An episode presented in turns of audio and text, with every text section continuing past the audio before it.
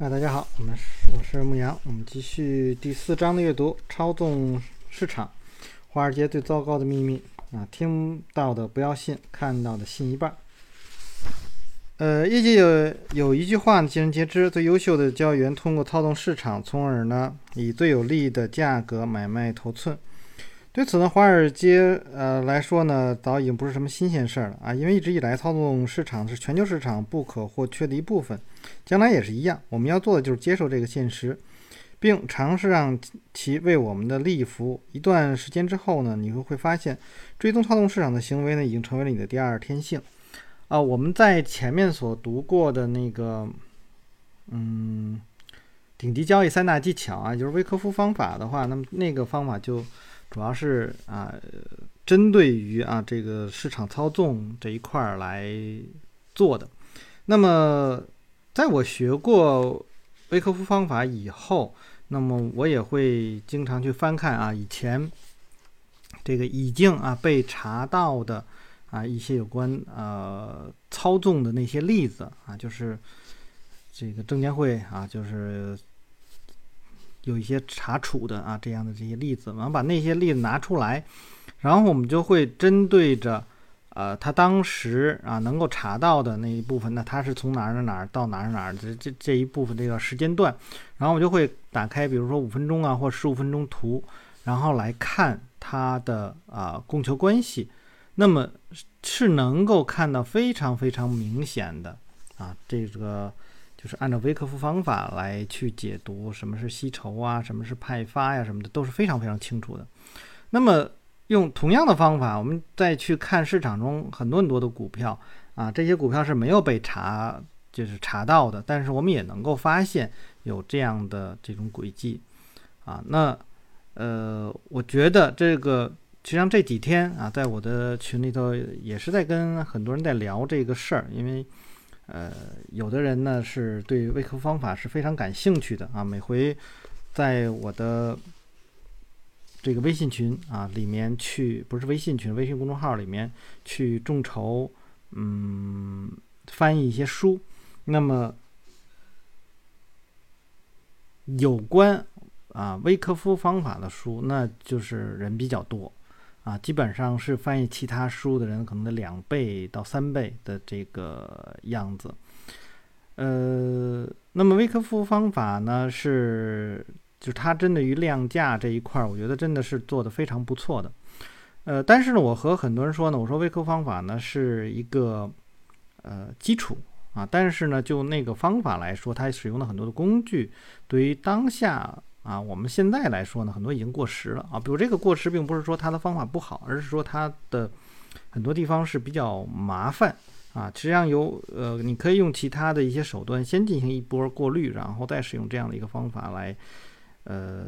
进行分析，我觉得是很好的。就是说，呃，每一个人啊，如果你去学习技术分析的话，那么首先应该是以这个维克夫方法作为一种呃最基础的。啊，这种学习的这个方式，但是啊，单纯的是用，就是或者你仅仅用这样的一个方式的话，我觉得会很累。那么你应该再多学一些其他的这个方式方法，那么更容易把你的交易的这种专注度集中到很少量的这些股票当中啊。所以我会比较推荐大家是。呃，去学习这个欧奈尔的这个方法，因为它是一套啊，就是比较有有系统化的啊，从怎么样去选股啊，然后怎么样去找到那些强势股啊，怎么这个，这是大家应该去学到。而且呢，呃，这个欧奈尔的这套方法，它把微科夫方法实际上已经综合到里面了。我们对于那些，比如像杯子啊、杯柄形态啊，那么你去把它的那个量价的那个关系。啊，是吧？就是欧奈尔所提到的那些关系，你转到用微扣方法去看，你发现没有任何区别。所以有很多学习啊欧奈尔方法的人呢，他们也会去学习微扣方法。学习微扣方法的很多人呢，也会去学习欧奈尔的这个方法。所以在这里面，那我们在拿到这本书的时候，那么我们也知道啊，这个作者他在前面也提到了，他是和呃，就是他也会去学习欧奈尔的方法，但是他可能他的方法啊，最终啊，就是他说哦我不根本不去参考他的那那个方式，但是他依然会认为欧奈尔那个方法是很好的。那么有很多的这个就是逻辑吧，那么应该是非常非常像的，只不过可能具体的方法会有一些差异，但是整体的逻辑我觉得是是很像的。这也就是在这一两年我选书给大家读。的一个标准啊，就是我们要按照这个这个思路啊来去选择一些书来读啊。好，我们来看媒体操纵。下面举几个金融机构为了自身利益操纵啊媒体和百分之九十九的投资者的例子。所引用的这个语录均来自于一位著名交易员的电视访谈。我当时呢还不想说出他的名字啊。需要提醒你的是，鉴于以下内容都来自电视访谈，那么可能会这个有些缺乏条理性。有关人为推动期货价格涨跌的相关内容啊，这是一个有趣的游戏。那而且呢，可以让你获得丰厚的收益，这是一个快速致富的方法，一条生财之道。那么有关卖空某只股票啊，如 RIMM，那么相关内容，打败动态研究公司非常重要。让皮萨尼啊告诉全世界的投资者说 RIM，呃有麻烦了啊。之后你就给《华尔街日报》打电话，联系那个报道动态新闻的笨蛋记者，告诉他。帕姆马上啊就要放出一个杀手锏，这就是你必须要做的：操纵苹果电脑公司的相关内容，传播谣言，说这个威尔逊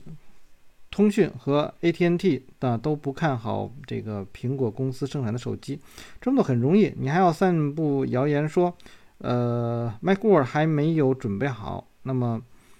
呃，这也很容易办到，因为呢，报道苹果电脑公司的人需要做这样的故事。你还可以宣称这个报道呢可信度很高，因为你在苹果公司有人，毕竟控股公司无法发表意见。你看，这是一个非常完美的唱空运作。你只需拿起电话，呃，打给六个交易部门。嘿，我刚刚和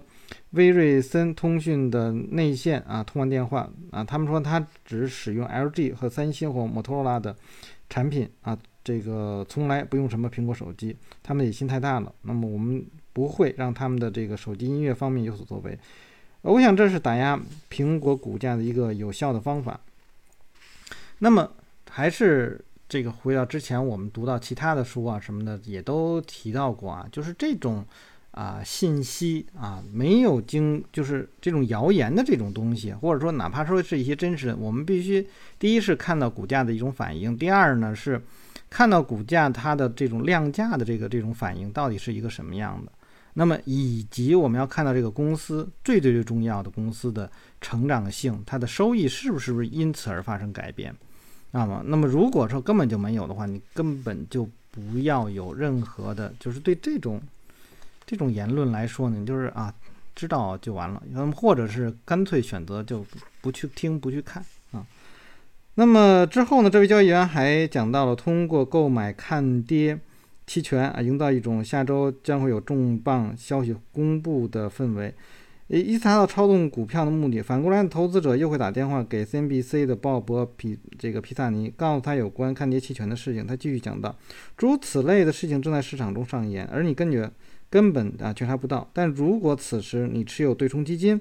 就不要采取任何与事实不符的行为，这一点很重要。首先呢，向媒体发出消息，然后从 CNBC 获取消息，这样就能建立一个啊喋喋不休的恶性循环。那么，这正是个有趣的游戏。那么，这个著名的交易员究竟是谁呢？啊，那么当然呢，就是 The Street.com 这个电视频道的吉姆·克拉姆莫属了啊，这个是很有名的一个人了啊啊。那么，我们从这里面也可以看到，不管这个。呃，网站啊是多么有名的这个网站，那么这种这种信息啊就都不要相信。那么市场操纵之王高盛集团，我们我几乎亲眼目睹过所有你能够想象到的华尔街骗钱手法。高盛呢，无非是业内最著名的操纵啊传媒操纵高手。早年呢，我经常抱怨。他们的市场操作行为是一种犯罪，但渐渐的，我开始学会接受一现实，而利用它呢，做一些对我有利的事情。高盛最常、最擅长的事情就是，一方面在某家金融实体啊，这个发出明显的买入信号时，立刻降低其信用评级；另一方面，他还会在一家公司清楚地发出卖出信号时啊，提高其信用等级。它的意图非常明确，在其呃交易部门建立大量空头仓位的时候，发布买入建议，吸引这个散户投资者的傻钱买入股票；反之呢，则在建立多头仓位时发布这个卖出建议，引诱啊散户空仓操作。那么这个让我想起了这个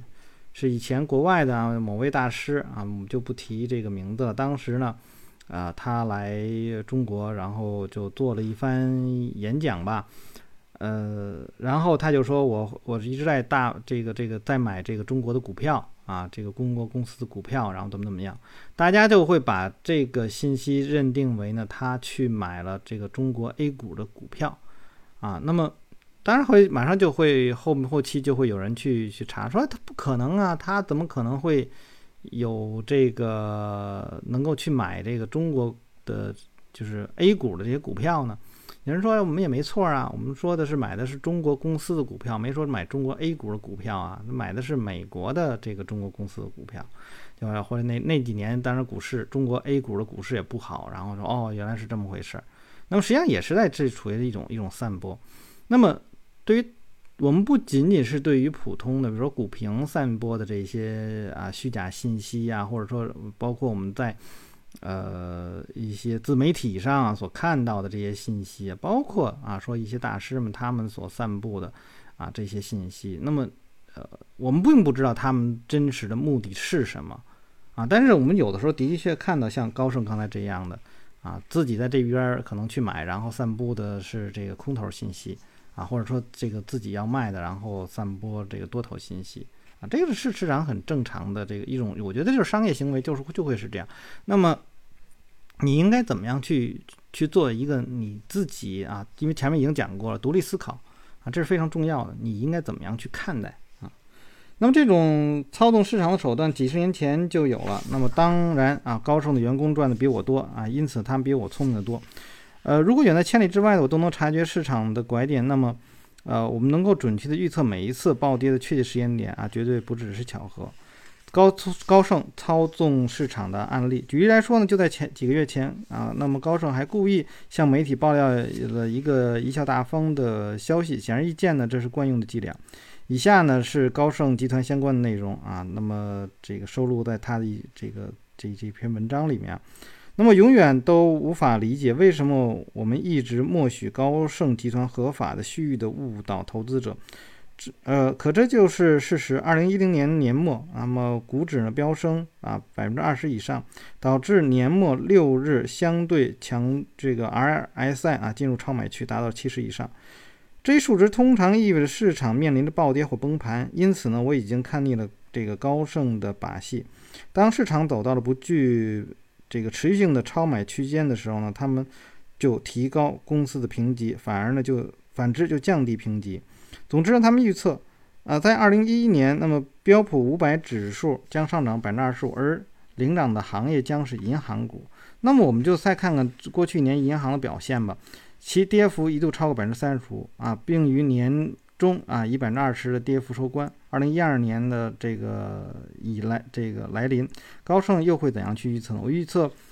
这个标普五百指数三个月、半年和一年的数分别是一幺幺五零、幺二零零和幺二五零。但高盛这么说，在欧元崩溃的不利背景下，我们预计标普会下跌九百点啊。这个跌幅达到百分之二十五。二零一一年的高盛预测标普呢将上涨百分之二十五，而我们看到却是股市大崩盘。二零一二年的高盛又预测股市将在未来三个月、半年或一年都呈下跌趋势，但实际上呢是股市连续攀升了好几个月。下面呢是二零一二年高盛对市场做出的完美的预测。二零一二年三月二十一日，那么高盛说呢，现在呢是千载难逢的买入时机。呃，但股市接下来的十周内会稳步下跌的走势。二零一二年四月十二日，那么高盛降低了对天然气板块的评级。接下来呢，五周天然气猛涨百分之四四十。二零一二年的六月十日，高盛预计呢标普五百指数可能跌到幺幺二五点，但紧接着呢却长这个是长达数月的回升走势。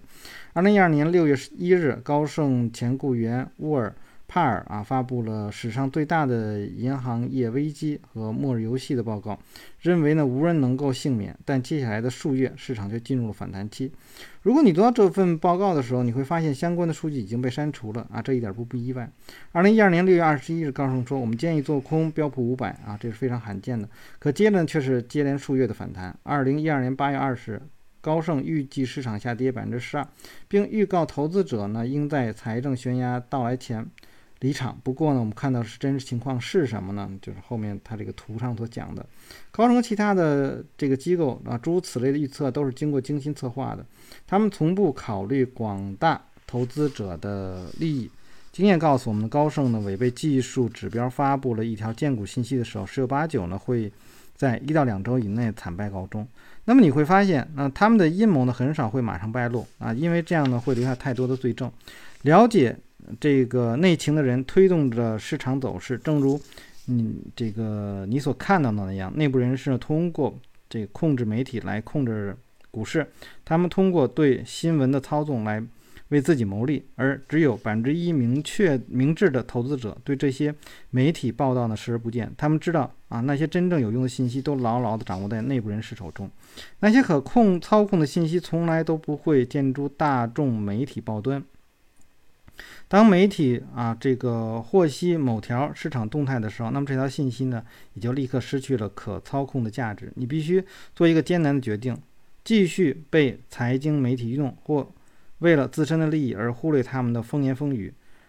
如何决定完全取决于你，你是否具备了这种啊必要的自我约束力呢？那么在这里面啊，我我我是一直把这个这一段都读起来。那我们我看到的有几点啊，对于我自己来说，我觉得啊不能够认同的。呃，不能认同什么呢？第一呢是 RSI 进入超买区达到七十，那说这一数值呢意味着市场将面临着暴跌或者是崩盘。但是我们知道，真正在呃，大家可以去把你的 RSI 调出来，你自己去看，你会发现我们平常所说啊，这个 RSI 上七十是超买，然后下到这个三十以下是超卖。但是如果当时的市场是一个上涨的过程当中，那么超买之后还会有很多很多很多的超买，而很少能到啊这个超卖的这个状况。那么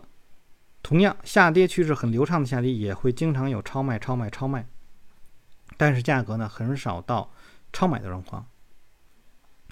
那我以前读书的时候也推荐过大家看一本叫做《专业人士技术分析》啊这样一本书，里面就把 RSI 的这种超买、超卖呢。重新做了一个定义啊，那么比如说它在上涨的过程当中，他认为啊上涨的时候你没有什么超买，而那么但是你注意你要买入的这个位置呢，可能是有一个超卖的，超卖的可能在四十。同样下跌的过程当中呢，他也不太在意这些超卖，而更多的还要考虑超买呢不在七十，而在六十。啊，大家可以去看这样一本书。后来他可能会改了名字了，因为以前那个版本是蓝颜色的封面啊。叫做专业人士技术分析，大家可以去看看。那么这一块呢，是单纯的用技术指标来说，我觉得是有问题的啊。就是这个认为它是一种操控，我觉得大家因为大家用的方法不一样，所以你你很难说这是一种操控。第二呢，我们还能说明一个问题是什么呢？就是这个市场当中没有人能真能够真正去预测市场的这种走势。就是高盛这么牛的。呃，这个这个公司，你说他真的是在操纵市场，在做这些事儿吗？我觉得，如果认为他是操纵的话，那么，呃，要看啊具体的一些手段。那么，如果单纯从，呃，仅仅是做说这种这种报道来说啊，那我觉得不能成为一种证据，因为我们知道刚才说了啊，没有人能够去预测啊这个市场的这种未来的走势，啊，他只能给出一个大大致的这种估。这种估计，而且我们也知道这种错误是非常非常会非常非常多的啊。我们之前在读啊这个马克米勒维尼的那个书的时候，那我们看到马克米勒维尼他的错是非常非常多啊，就是他大概百分之他当时我忘了具体的是百分之五十百分之四十几的这个成功率啊，就是有一半的这个是错的。那么像这个欧奈尔他自己说到的是他好像是百分之五十四的这个成功率啊，就是也其实基本上可以说是有一半的这个。呃，判断或者交易的那个模式是是错的，那么你更更不要看说这这个这个整个这样的一个一个集团里面，它的雇员啊也会是水平参差不齐啊，你不知道他发表的是哪个，没准正好是一个啊，并不是非常好的，这水平不是很高的这个人啊发表出来呢，或者 或者正好他就是一个误判呢，这都有可能。当然，我们不是说我在这里面给高盛洗地呀，这个跟他我跟他也没什么关系，只是说在这里面啊，这个。就是单纯的把它认为是一种操纵啊，我觉得还是有欠缺的啊，而且呢，这个我们知道做交易来讲都是走一步看一步啊，那么我们经常会是出现这种，今天我可能说看多，那么明天我可能马上就就可能转向向空头了，因为啊市场的走势和我的预期是不一样的啊，或者说出现了一些什么特别大的这个呃相反的一些动作，那么都可能会。是是这样的，但是有的时候呢，就还是要看它的逻辑。如果单纯的去说一个一个荐股，然后就我来说，我们明天我去预测未来的市场怎么怎么样，那么这些我觉得都你就把它就当耳旁风一样，因为没有任何根据。但是有的情况你会你能够发现这些这一些的逻辑都是就是它是存在一定的逻辑的啊，比如说我们说从啊经济周期的角度去看。啊，这个市场的轮动的话，那么它是有逻辑在里面的。前面有这个这个非常非常多的人已经做了啊很多很多的工作，那么这种是有逻辑的这个判断市场的话，你会发现它的准确率就会高一些，而且它不会是因为价格的在某些某地方去做的一些波动而认为啊它的这个这种这种判断是失效的。呃，这个之前我读书也都也都说过很多次了，就是比如说二零一一九年那么很长的一段时间啊，市场都不好，但是我们会认为它呃一直是处在一个复苏期。那么今今年来说呢，市场也是大部分时间是一个横盘，但是我们我会考虑到它目前来讲，我们我定到这个目前所反映状反映出的状况来讲呢，是一个上升期的这个状况。那么也许呢，在二零啊，今天读书的时间是二零二零年的十二月二十六日。那么也许呢，在二零啊二一年就有可能会转向一种啊过热的这个过过热的状况，或者是一个呃，还是要看吧，看看国家的这个这个这这个财政政策是一个什么样的。如果如果财政政策出现了一些收缩啊，因为现在还是处在一种放水的状况，那么如果出现了收缩的话，那么可能会在某个时时时间点上，那么我会觉得哦，这个市场可能就就是就是不行了啊，那么就可能是一个呃进入到呃衰退的这样的一个状况。当然，我在这里面呃所提到的这种呃这种这种复苏啊、衰退啊什么之类的，可能和呃真正的股市走势可能会有一些偏差，也可能呢会啊和这个真正的经济也会有一些偏差，但是。这种偏差偏差到，就是多么这个这个，呃，很准确的那个点，那我我就说那种界限在什么地方，我就很难能够说了。我们只是按照我所学到的啊一些判断市场的，呃，这些这些经经济的这种一些条件，一些重要的一些条件，那么他们来构成告诉我目前的这个状况，而不在于啊一个大盘指数啊今天涨上涨了百分之二啊，明天下跌了百分之一啊，那么。这种短期的这种情况，然后来左右的啊。好，那我们就先读到这儿啊。这个大家如果喜欢我读书的话，希望订阅、分享、按赞啊。那么也可以关注我的微信公众号“牧羊交易”。那么有什么要聊的，可以在下面留言。我们下次再见。